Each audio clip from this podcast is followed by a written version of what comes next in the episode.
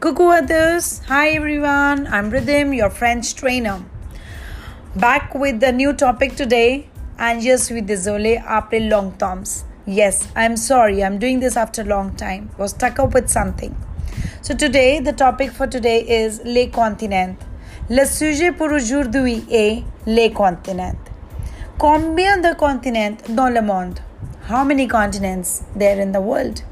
Il y a sept continents dans le monde.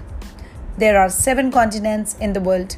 I'm going to tell you the names in French and then in English for better understanding, and you can learn the pronunciations as well. Amérique du Nord, which means North America. Amérique du Sud, which means South America. Asie, which is Asia. Afrique, which is Africa. Australie, which is Australia. Europe, which is Europe. Antarctique, which is Antarctica. So these are the seven continents in the world. You need to learn them.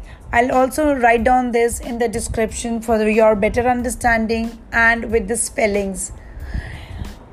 See you again. Until then, au revoir. A bientôt.